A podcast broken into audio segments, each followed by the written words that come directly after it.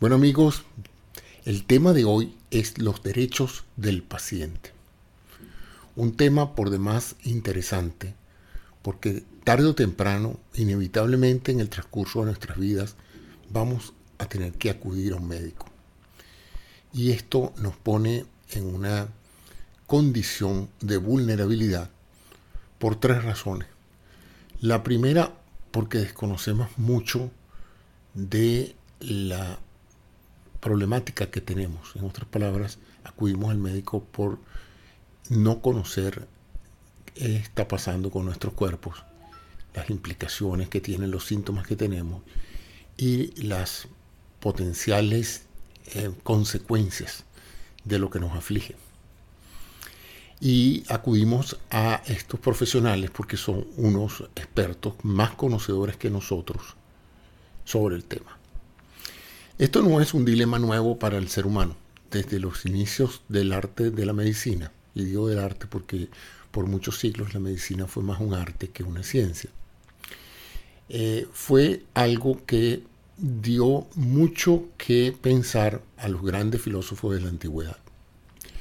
De hecho, Hipócrates, el bien reconocido padre de la medicina, hace más de 2500 años, eh, escribió cuáles serían las obligaciones de todas aquellas personas que ejercían la medicina.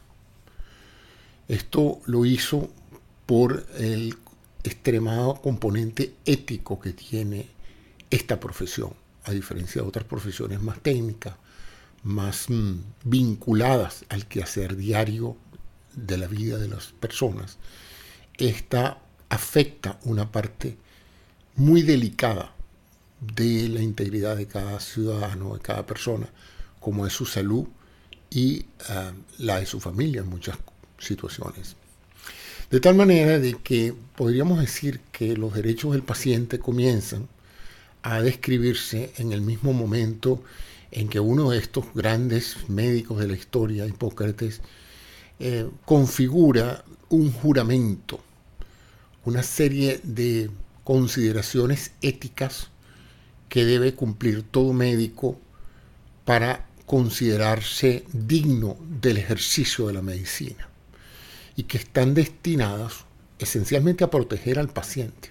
O sea que el juramento hipocrático es el primer inicio en la historia de la medicina donde vemos eh, una acción específica para proteger al paciente de los errores y de, los, mm, eh, de las irregularidades en un momento dado que pudiera tener el acto médico. El original ha sido transformado muchas veces en diferentes etapas de la vida, añadiéndole cosas y quitándole cosas. El original apelaba a una serie de dioses en los cuales pues ya no sabemos que no tienen mayor vigencia, fueron sustituidos por nuevos dioses, por lo tanto pues no tiene mucho sentido estar haciendo juramentos a dioses que ya no tienen relevancia. ¿no? Pero en cierta forma la visión moderna del juramento hipocrático, y varía a veces, diferentes escuelas de medicina añaden cosas y quitan otras, pero a mí me gusta mucho este que es muy similar al que yo al que yo hice cuando me gradué de médico en el año 1978. Tiene 15 consideraciones, 15 elementos del juramento, y lo voy a recitar para ustedes para, para que puedan en un momento dado tener una idea del el compromiso que cada persona que eh, pretende ejercer la medicina tiene que hacer mm, ante, ante sus colegas. Esencialmente no es un juramento que se hace ante Dios o ante el, en las autoridades universitarias. Es un juramento y un compromiso con la profesión, con, uno mismo y con los colegas. Y dice así, primero, consagraré mi vida al servicio de la humanidad. Segundo, guardaré a mis maestros el debido respeto y gratitud. Practicaré mi profesión con conciencia y dignidad. La salud de mis pacientes será el objetivo prioritario de mi trabajo. Primero el paciente, segundo el paciente, tercero el paciente. Esto es uno de los elementos más importantes del juramento. Respetaré los secretos que me fueran confiados en todo aquello que con ocasión o a consecuencia de mi profesión pudiera haber conocido y que no deberé revelar. En otras palabras, el respeto a la privacidad y a la información médica que el paciente le, le da al médico para que lo ayude.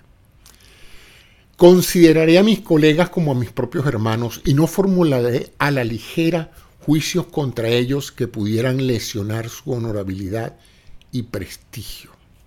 Un código de ética profesional. No permitiré que prejuicios de religión, nacionalidad, raza, partido político o nivel social se interpongan entre mi deber y mi conciencia. Este es otro factor importantísimo del juramento hipocrático, porque forza al médico a aislar sus inclinaciones emocionales, políticas, religiosas o de cualquier otra índole a la hora de ayudar, considerar tratamientos o tratar al paciente de una u otra manera. Aquí dice, no prestaré colaboración alguna a poderes políticos que pretendan degradar la relación médico-enfermo, médico-paciente, restringiendo la libertad de elección, prescripción y objeción de conciencia. Esto fue añadido en los últimos años, en las últimas décadas, a raíz de, de la injerencia de la política en la práctica de la medicina. Guardaré el máximo respeto a la vida y a la dignidad humana.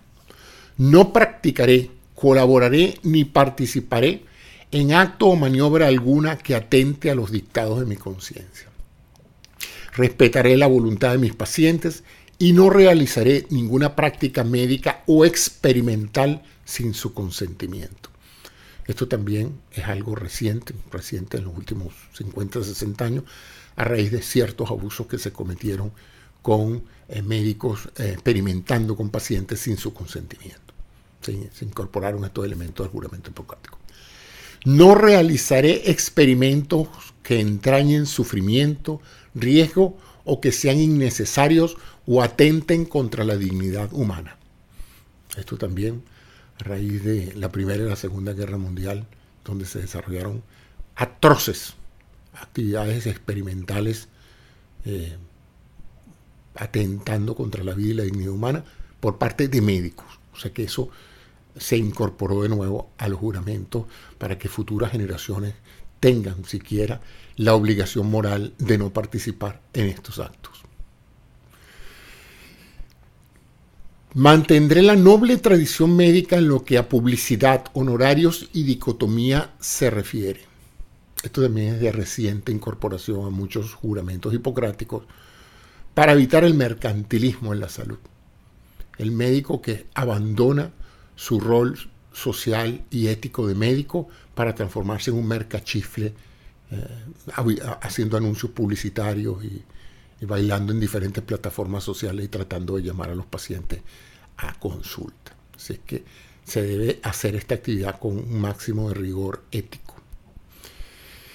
Eh, procuraré mantener mis conocimientos médicos en los niveles que me permitan ejercer la profesión con dignidad y seguridad. Esto obliga al médico en cierta forma a estudiar eternamente, a no considerar que su aprendizaje ha terminado y a constantemente mantenerse actualizado. Esto también es importante porque ya se estaba dando con cierta, con cierta frecuencia a partir de la longevidad que se ha alcanzado en la vida humana.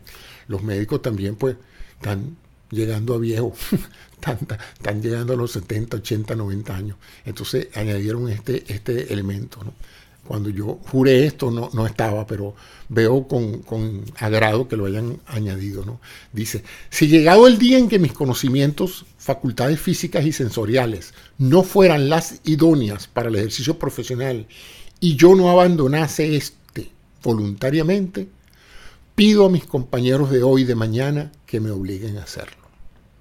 Y esto es importante porque sobre todo en, las áreas quirúrgicas se ha dado casos de médicos que pretenden seguir operando más allá de, de las habilidades de sus facultades y a veces se requiere que otros colegas les soliciten pues de una manera decorosa el retiro antes de que eso traiga consecuencias para los pacientes. Y al final, pues cierra el juramento diciendo, hago estas promesas solemne y libremente, bajo palabra de honor, en memoria de todos los que creen o hayan creído en el honor de los médicos y en la ética de sus actuaciones. O sea que el médico en cierta forma le da continuidad a un proceso histórico en el cual jura no solamente por él y por sus compañeros, sino por todos los médicos que lo han antecedido y que han practicado este arte y ahora esta ciencia. Entonces, esos son los derechos, digamos, originales producto del desarrollo histórico de la medicina. Pero en el siglo XX hubo que introducir, como vieron, una serie de códigos y de nuevas regulaciones que fueran legalmente válidas, porque este juramento, si un médico no lo cumple, pues no hay mucho que hacer, ¿no?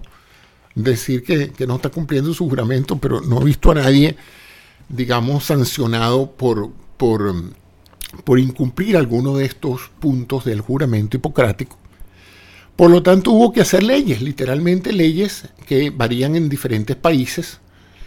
Eh, y bueno, han sido codificados en diferentes eh, leyes de, tanto criminales como civiles.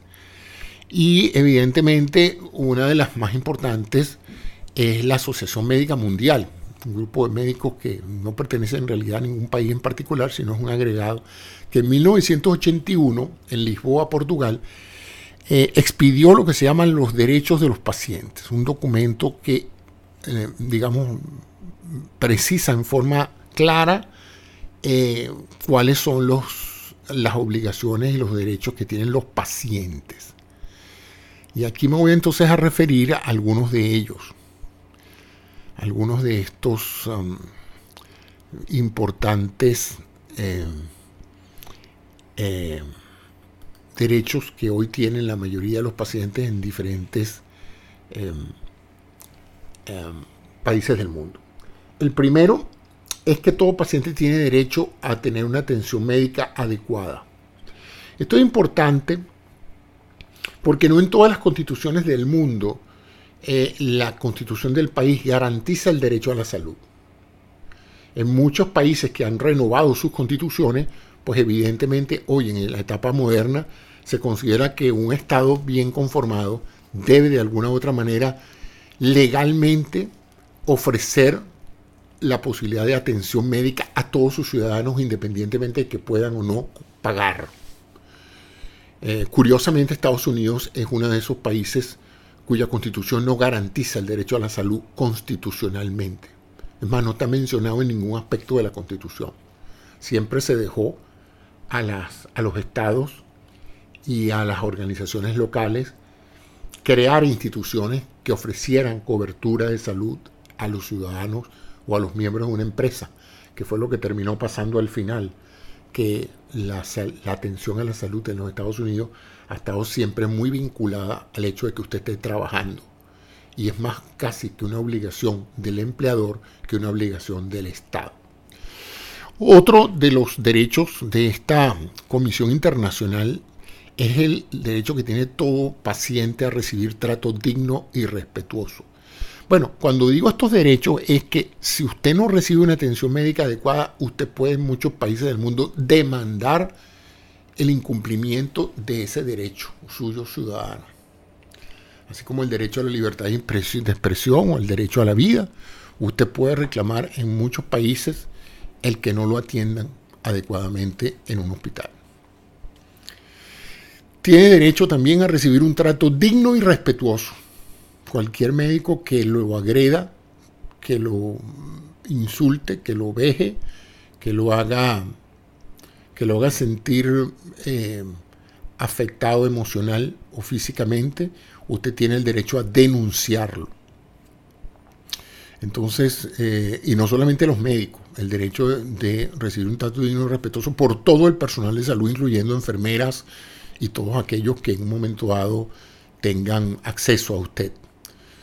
Ellos tienen la obligación de darle un trato digno, respetar sus convicciones personales y morales. Ningún médico ni enfermera tiene por qué burlarse de sus creencias, burlarse de, sus, um, de su fe. Eh, eso no es eh, un trato médico respetuoso. y tampoco eh, hacer ningún comentario sobre su género, su pudor o su intimidad, cualquiera que sea el padecimiento. Y esto no solamente es extensivo al paciente, sino a los familiares o acompañantes. Usted tiene el derecho a recibir información suficiente, clara, oportuna y veraz.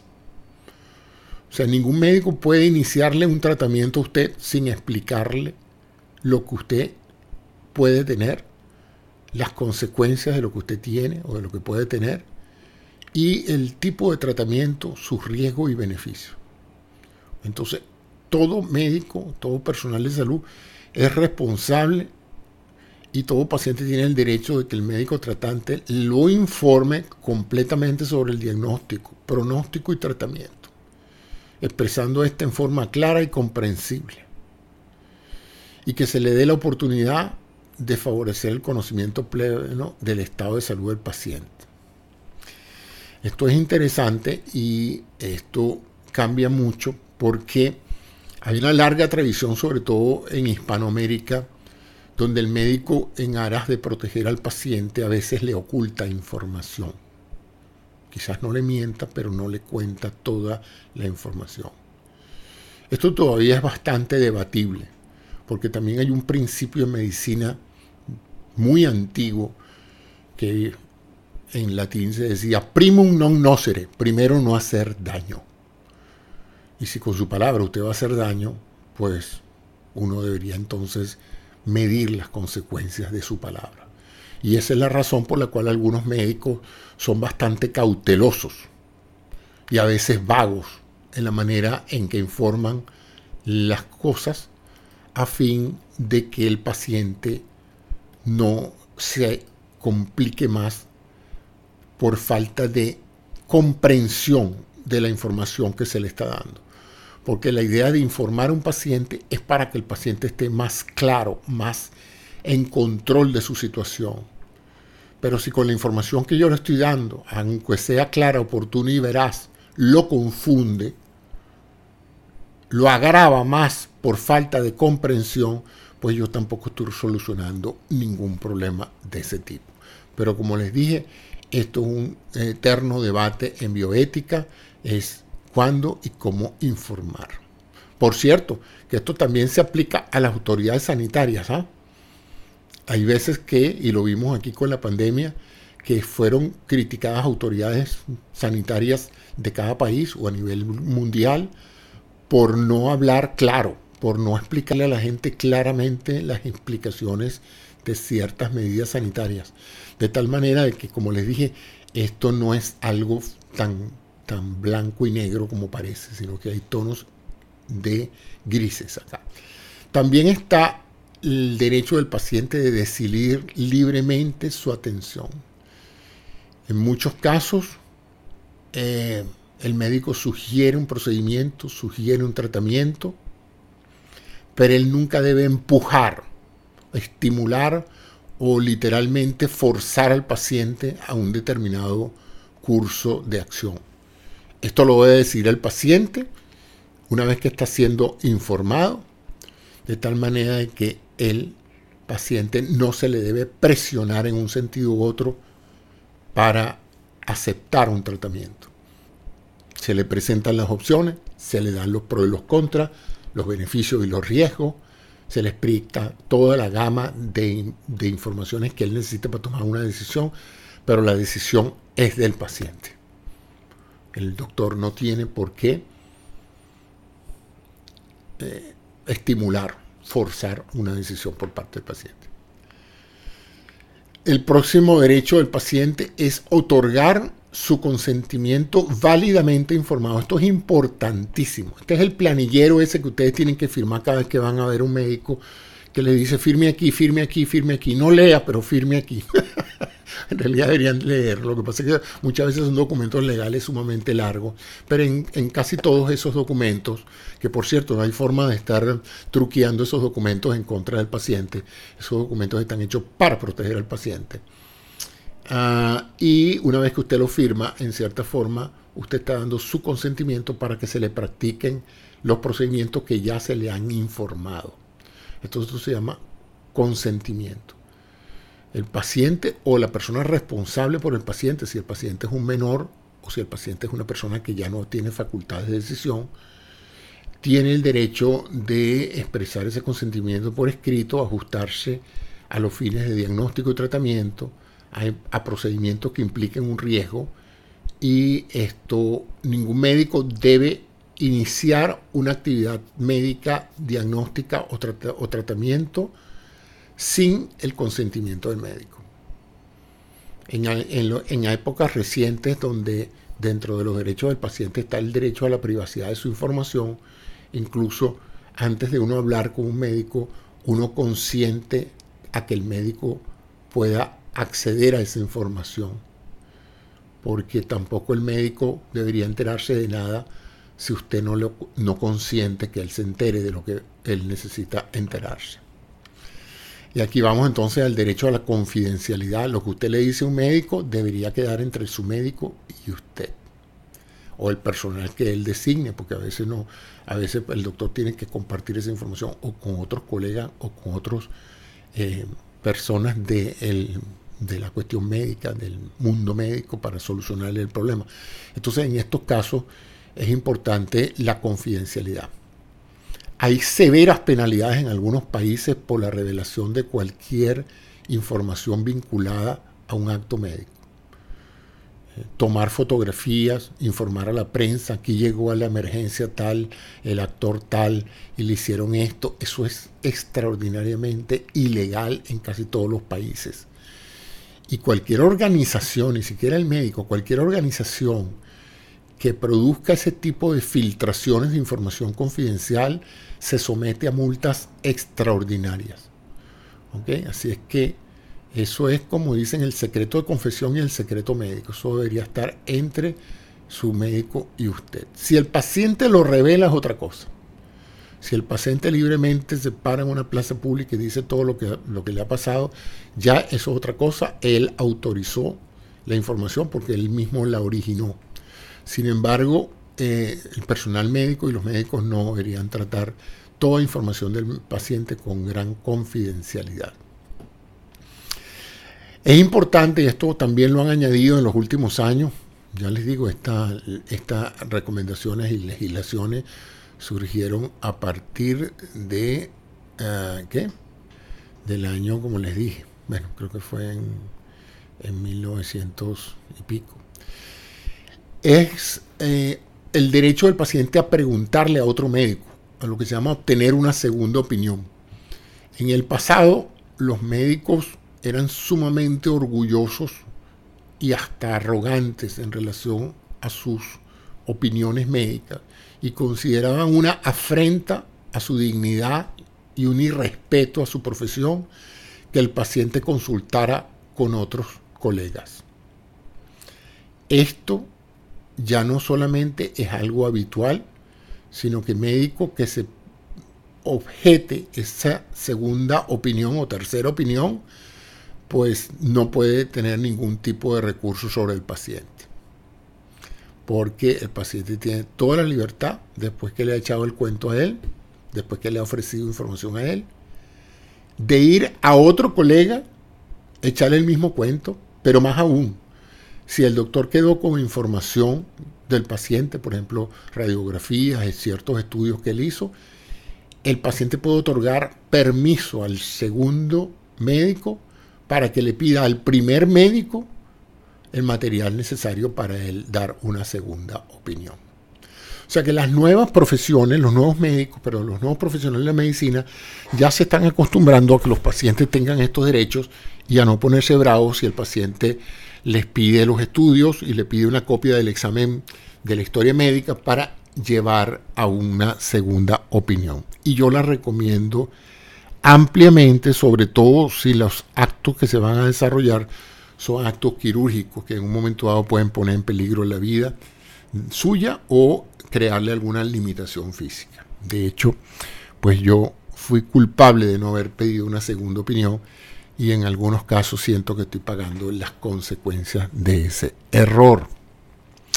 Entonces es importante que si el paciente necesita en un momento dado que le alcancen un teléfono o llamar a un familiar o llamar a otro colega, a que lo venga a visitar a la clínica, la gente de la clínica no puede hacer absolutamente nada al respecto. Quizás no dejen ejercer al doctor en la clínica porque él no trabaja allí, pero él puede entrar, hablar, interactuar con el paciente y prestar su opinión. Eso no pueden prohibírselo a un paciente. Esto también ha sido consagrado en las legislaciones en casi todas partes del mundo. Tienen derecho a recibir atención médica en caso de urgencia, esté donde esté y pueda o no pagar o sea ciudadano del país o no. Si una persona en un momento dado se encuentra en una situación de emergencia y llega a una institución de salud, la institución de salud tiene la obligación de atenderlo antes de referirlo a otra institución. O sea que no le pueden negar la atención. No le pueden decir váyase porque usted no tiene seguro, no le pueden decir váyase porque usted no tiene con qué pagar tienen que atenderlo, estabilizarlo y una vez que el paciente esté estable en capacidad de ser transportado a otra institución, solo en ese momento se puede desprender una organización de la responsabilidad de atender un caso de urgencia. So pena de que las demandas sean enormes. Entonces, cuando está en peligro la vida, un órgano, una función, el paciente tiene todo el derecho de recibir atención de urgencia. Ese fue quizás una de las mm, cosas que fomentó más la ley de atención médica accesible en los Estados Unidos, el famoso Obamacare, que aunque en Estados Unidos eh, le podían negar acceso a un hospital por no tener mecanismos de pago, eh, no podían objetar el hecho de que la persona se presentara por emergencia en una crisis de salud lo cual creaba un problema médico grave, que es que pacientes que han podido haber sido tratados mucho antes, a bajo costo, previendo complicaciones más severas, terminaran en las emergencias los hospitales con cuentas millonarias de pacientes que no podían pagar y entonces los hospitales se quedaban con la cuenta y de casos que hubieran podido ser resueltos médicamente años antes a muy bajo costo. Entonces, esta ley fue muy favorable no solamente para los pacientes porque les abarató el costo de acceder a un seguro de salud, sino que también les dio la oportunidad de a las clínicas de ver esos pacientes por vía regular pagando el seguro mucho antes de que ellos se presentaran de emergencia a la consulta mm, en peligro de muerte.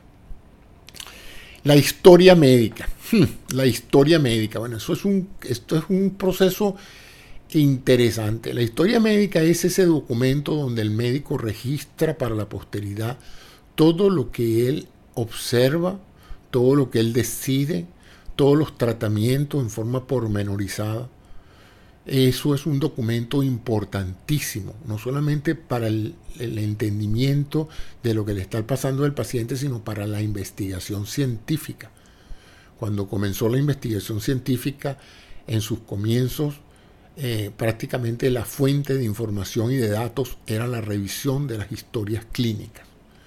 La historia clínica pues tiene varios componentes, como ustedes se podrán imaginar, un registro de lo que el paciente cuenta, narra, de lo que se le encuentra en el examen físico, de los resultados de sus laboratorios, de los resultados de su radiografía. Todo eso se acumula en la historia médica en forma cronológica por muchísimos años y hay antecedentes de milenios de eh, documentos históricos en papiro, pues, donde se ve que los médicos desde de la antigüedad también reconocían la importancia de registrar lo que estaban oyendo y lo que estaban observando. Sin embargo, durante siglos la historia médica se consideró que era propiedad del médico. Él escribió en su papel, en sus actos médicos, ese documento pertenece al médico. Esto cambió drásticamente a finales del siglo XX, donde una serie de encuentros sobre bioética concluyó que la historia médica no le pertenece al médico, porque aunque es él el que la redacta, no es su vida la que está allí, es la vida del paciente, es la enfermedad del paciente, por lo tanto, eh, no se traduce en ningún beneficio que ese documento sea secreto para fines del resto de la comunidad médica. sino que el destinatario de la historia médica es el paciente y él es el que decide su distribución. Esto es importante. El paciente decide quién debe ver su historia médica. La puede ver otros familiares, la puede ver él mismo, etc. Entre otras cosas, ¿por qué se dio este problema? Bueno, se dio este problema porque si usted iba a un médico por muchos años y todo lo, relevante a su vida estaba en esa historia, y usted quería cambiar de médico y el médico no le daba su historia, literalmente usted tenía que volverse al cuento completico. Pero peor aún, no era confiable su narrativa porque no era pormenorizada. Por lo tanto, el médico nuevo que lo iba a ver usted carecía de información valiosísima simplemente porque el primer médico no le dio la gana de, dar la historia suya, porque esa es mi historia. Entonces, por eso se dio un poco este cambio ético en los derechos del paciente. Ahora la historia pertenece al paciente. Si yo me voy de Pedro para Juan, yo le digo a Pedro, usted me da toda mi historia completa para yo mostrársela a Juan. la historia médica sigue siendo secreta, sigue siendo entre el paciente y el médico, pero ya no es del médico que la escribió, sino del paciente cuyo relato está pormenorizado en esa historia. Entonces, eso es interesante. Además, otra de las razones por las cuales se hizo importante que los pacientes vieran su historia era porque a veces los médicos cometían errores, ponían observaciones que no eran válidas. Yo recuerdo una vez que en uno de los hospitales donde me atendieron a mí, la doctora que, que estaba viendo mi historia dice, caramba, doctor Cisnero, ¿y cómo le va en su cirugía cardiovascular? Cirugía cardiovascular. Yo nunca me he hecho cirugía cardiovascular. Pero sé que ahí dice que usted tiene un cuádruple bypass. Le digo, no sé. créame, doctora, que no tengo un cuádruple. Si, si me lo hubieran hecho, yo supiera que tengo un cuádruple bypass. ¿no? Fíjense, un error. Alguien eh, equivocadamente puso en mi historia eso y si yo no me hubiera dado cuenta de eso y no le hubiera clarificado a la, doctora que la historia estaba equivocada, eso hubiera podido tener consecuencias hasta nefastas. Si yo hubiera entrado en emergencia a un hospital y dice, no, es que este señor es un cardiópata, pues a lo mejor me hubieran aplicado un tratamiento o me hubieran llevado a pabellón otra vez para abrirme el pecho, cuando a mí jamás me han hecho ese tipo de cosas. O sea que es importantísimo, en muchos casos, que ustedes le pidan la historia a sus médicos para ver si hay algún tipo de errores, porque los errores ocurren. El médico no se va a dar cuenta, porque él ve tantas historias al día que él no tiene forma de, correlacionar qué es qué.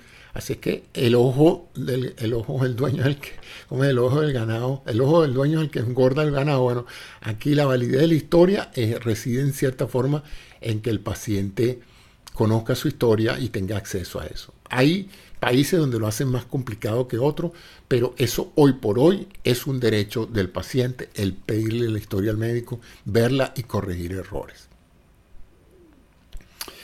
Y eh, eh, tienen también el derecho de ser atendido cuando esté inconforme con la atención médica recibida. O sea, esto es lo que se llamaría en criollo el derecho al pataleo. Si usted siente que ha sido maltratado, que no lo están atendiendo bien, que no le están dedicando el tiempo adecuado, que no lo están examinando, que no le están prestando atención, usted tiene todo el derecho de pararse a reclamar al médico, a su superior, al superior de su superior y a quien sea, porque esos son hoy por hoy los derechos del paciente. Son derechos a la dignidad, a la vida y a la salud. Entonces, de una u otra manera, estos son los derechos esenciales que hoy por hoy se le dan al paciente. Eh, con una palabra más o una palabra menos, en diferentes países del mundo tienen connotaciones legales específicas, pero sigue siendo de alguna u otra manera un reflejo del original ah, juramento hipocrático trasladado en leyes más modernas, más oportunas, eh, de más está decir pues que el principio, de nuevo se los digo, primero no hacer daño, ningún médico debe utilizar su conocimiento, su informaciones sobre algún aspecto de la vida del paciente para chantajearlo, para abusar de él, para tomar ventaja. Esto es particularmente importante en un área de la medicina como son la psiquiatría y un personal de salud como son los psicólogos. Ahí hay un código de ética también porque estamos hablando de historias médicas muy delicadas que ya no se limitan al tamaño de la vesícula o a las cifras de hemoglobina o, al tipo de cirugía que se le practicó, sino a los pensamientos, sueños, aspiraciones y conflictos de la mente del paciente. Y las mismas cosas que aplican a la medicina aplican a los derechos del paciente psicológico o psiquiátrico. Entonces, bueno, con esto termino mi, mi comentario de hoy sobre los derechos del paciente. Espero que haya sido Em, iluminador y que les permita el día de mañana, cuando tengan alguna confrontación con un médico, exigirle, decirle, doctor, usted está incumpliendo los derechos del paciente. Por esto, por esto y por esto, por esto. Y vaya a tener que escuchar. Y bueno, me abro a preguntas y gracias por su atención.